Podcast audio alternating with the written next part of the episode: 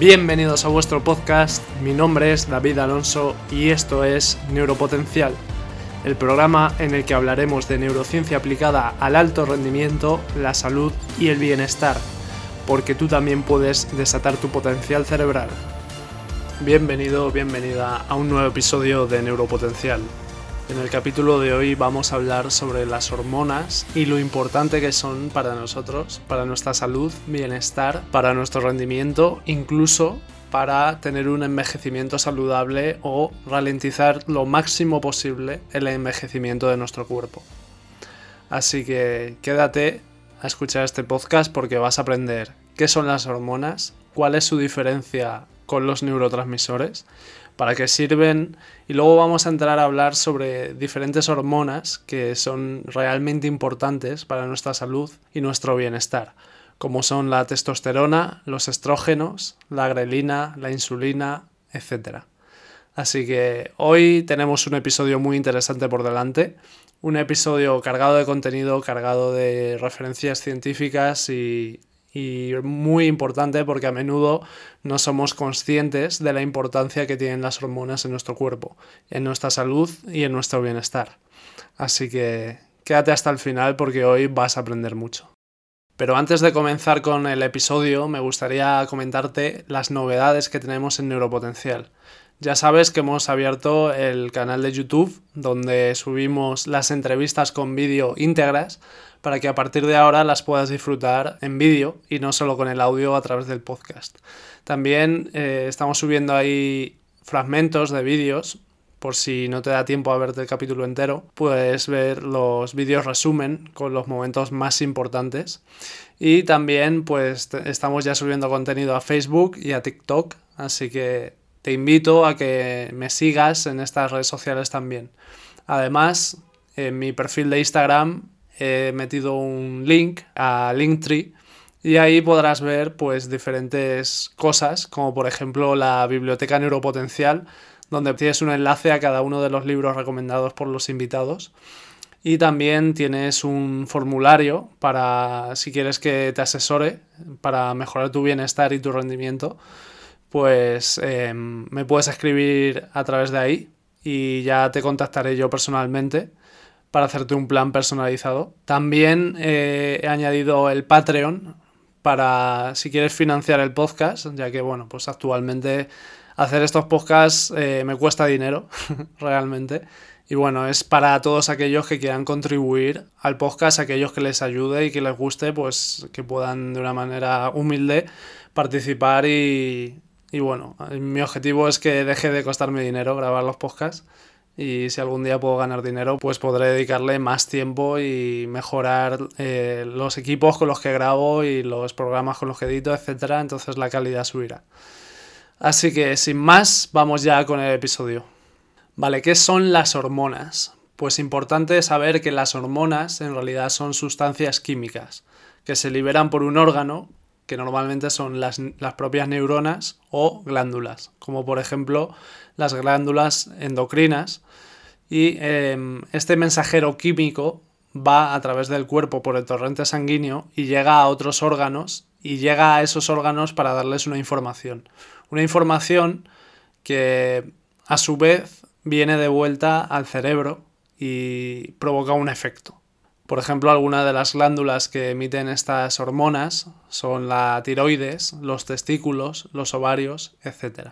Entonces, em, el objetivo de las hormonas es mandar un mensaje a diferentes órganos y que estos se regulen. Y es que las hormonas son fundamentales para la vida y para el correcto funcionamiento de tu cuerpo, ya que participan en procesos como el metabolismo, y otras funciones como la reproducción sexual o tu sistema inmunológico. Además, las hormonas pueden tener diferentes efectos en nuestro cuerpo. Por ejemplo, pueden tener efectos estimulantes que promueven la actividad en un tejido, por ejemplo, con la prolactina. Por otro lado, pueden tener efectos inhibitorios, que hacen lo contrario, disminuir la actividad. Pueden tener efectos antagonistas, cuando dos hormonas entre sí tienen efectos opuestos, como es el caso de la insulina y el glucagón, y pueden tener efectos de sinergia, es decir, sinérgicos, que dos hormonas cuando se producen juntas tienen un efecto más potente que si se produjeran por separado. A menudo hay confusión entre las hormonas y los neurotransmisores, ya que hay algunos, como la adrenalina, que pueden ser hormona o pueden ser neurotransmisor. Entonces, a mí me costó al principio encontrar la diferencia, pero es muy sencillo y es que las hormonas se liberan por las glándulas endocrinas, mientras que los neurotransmisores se liberan a través de las neuronas. Por simplificarlo aún más, las hormonas se liberan en el cuerpo y los neurotransmisores se liberan en el cerebro. Por ejemplo, tenemos el caso de la adrenalina, que siendo igual el componente químico cuando se libera en el cuerpo o cuando se libera en el cerebro, cuando se libera en el cerebro se llama epinefrina y cuando se libera en el cuerpo por las glándulas suprarrenales se llama adrenalina. No obstante, el compuesto es el mismo. Y ahora vamos a pasar a ver las diferentes hormonas que existen en nuestro cuerpo Decir que voy a comentarlas por encima y que quizás en un futuro, si os gusta esta temática, pueda hacer un episodio específico para cada una de ellas, ya que son realmente importantes para nuestra salud y para nuestro rendimiento y bienestar. Por otro lado, también me gustaría traer un experto que nos hablara sobre las hormonas, ya que bueno, al final yo es un tema que he estudiado bastante y del que puedo hablar con cierta solvencia pero nunca voy a hablar al mismo nivel que un experto, que un endocrino, que pueda contarme los detalles y responder mis preguntas. Así que vamos con las primeras hormonas que vamos a comentar hoy, que son la testosterona y los estrógenos. La testosterona y los estrógenos son las responsables de la masculinización y la feminización y el sistema reproductor de las personas. Comenzando con la testosterona, es muy importante tenerla a unos niveles adecuados, ya que se ha demostrado que unos buenos niveles de testosterona están vinculados a una menor tasa de depresión. Además, también está vinculado con la búsqueda de, de cosas nuevas, con las interacciones competitivas, por lo que nos da ese cierto empuje para conseguir cosas, para afrontar cosas que necesitamos. Además, también está relacionado con la potencia de nuestro sistema inmunológico. Entonces, es muy importante que mantengamos unos buenos niveles de testosterona y además, con el paso de los años, estos niveles de testosterona van bajando. Entonces, tenemos que intentar mantenerlos a un nivel adecuado. Pero ojo, más a veces no es mejor.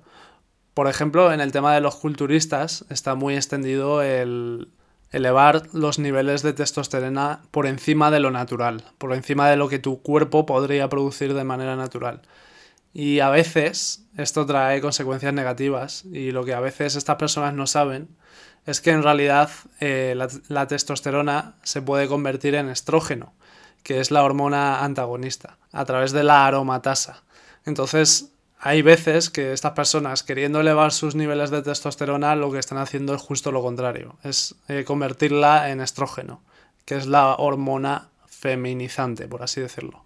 Como consecuencia de esto, pues se reduce mucho la libido y la calidad reproductiva. Y es que también hay confusión en que a veces pensamos que los hombres solo tienen que tener testosterona y no estrógenos, y las mujeres solo estrógenos y no testosterona. Y nada más lejos de la realidad, ambos necesitamos testosterona y estrógenos. Sí que es cierto que los hombres necesitan más testosterona y las mujeres más estrógenos, pero eso no quiere decir que no necesitemos nada de la hormona opuesta. En cuanto a las mujeres, también es muy importante tener unos buenos niveles de estrógenos, ya que eh, estos niveles juegan un papel muy importante en la salud reproductiva femenina y en cuanto a la pubertad, menstruación, embarazo y la menopausia. De hecho, se ha demostrado que mantener unos buenos niveles de estrógenos atrasa la menopausia y evita pues eh, sofocos, cambios de humor, dolores de cabeza, etc. Por tanto, debemos cuidar tener unos buenos niveles de testosterona y estrógenos. Si eres hombre, más de testosterona y si eres mujer, más de estrógenos sin pasarnos también porque tener unos niveles excesivos de estas hormonas también está relacionado con algunos tipos de cánceres y de tumores.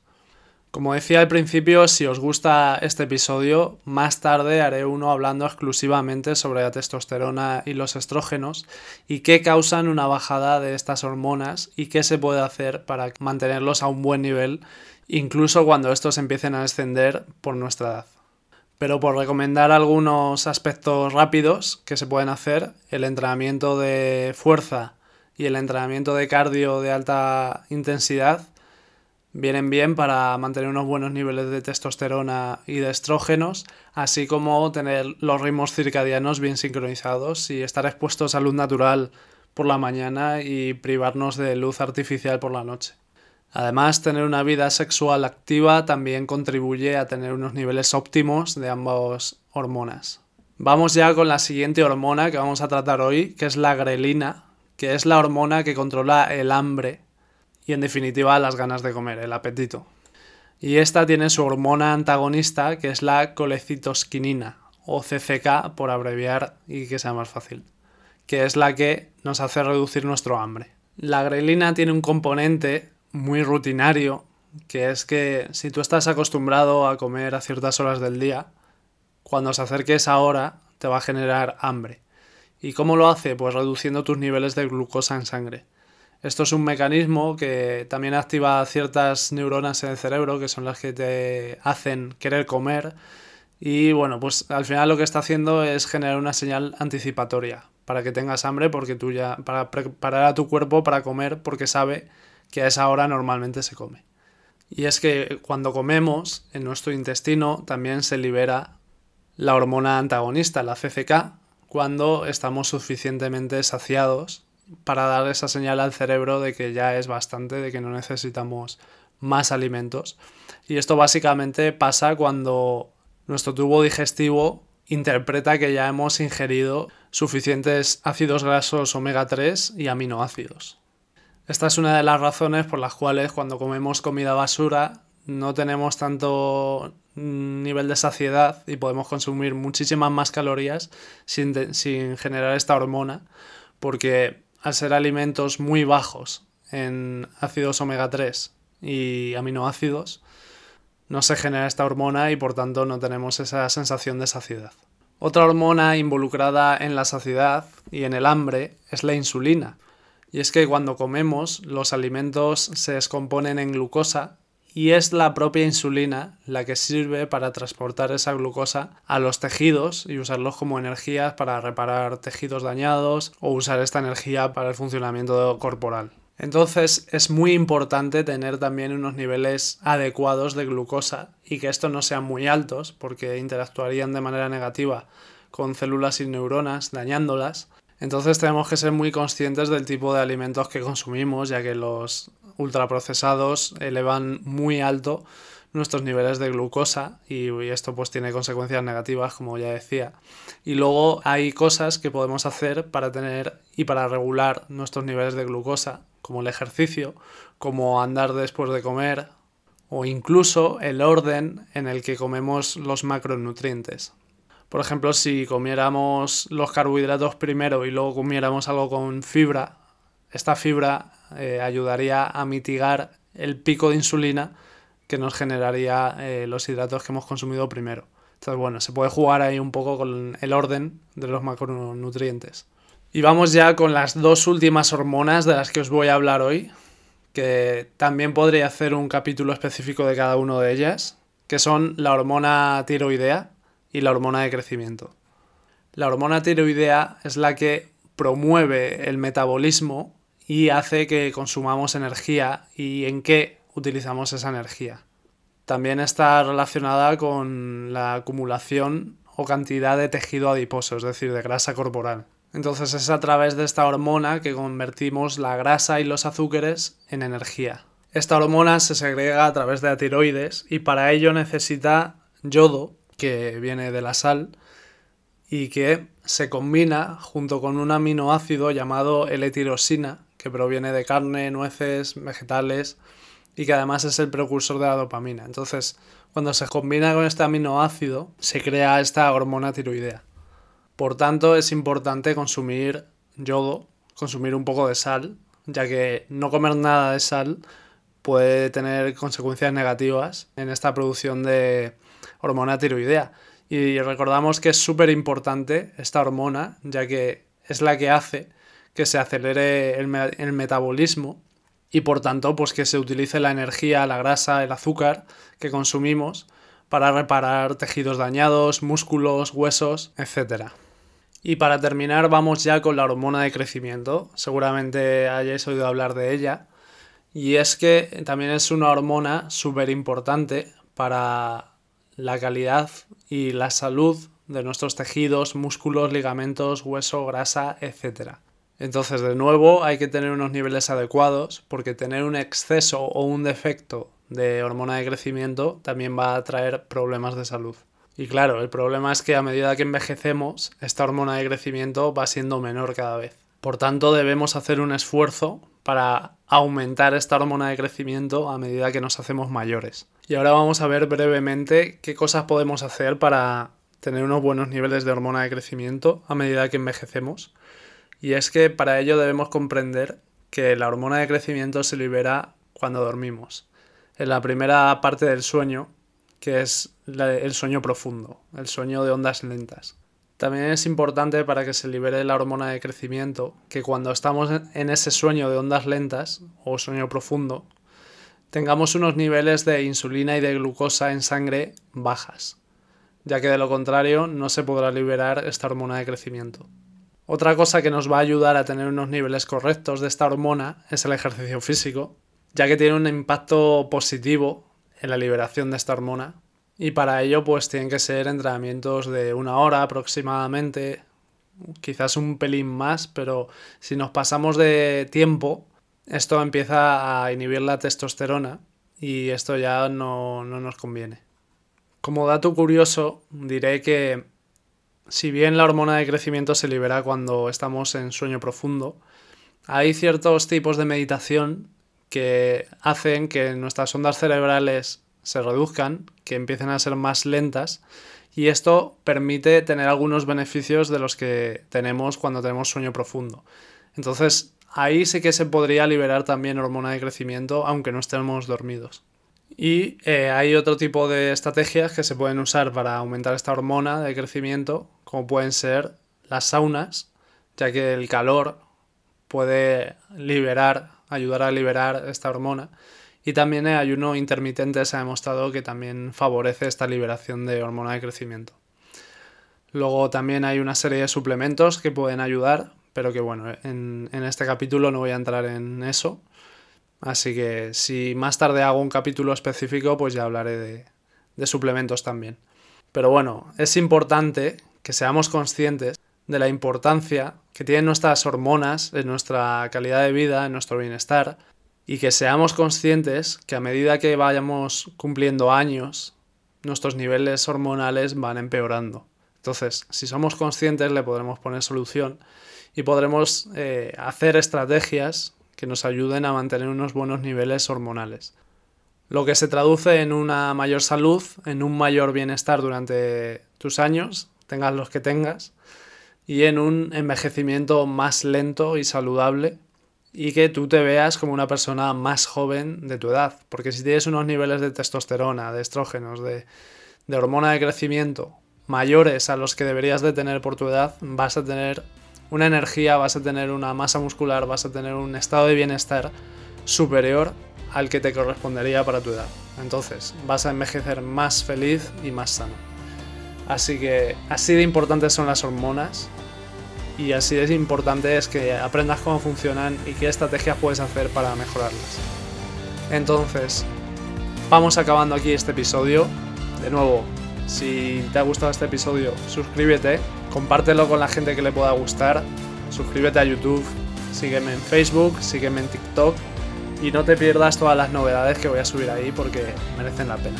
Así que nada, si te ha gustado el episodio, me alegro, para eso los hago. y nos vemos en el siguiente episodio. Un abrazo.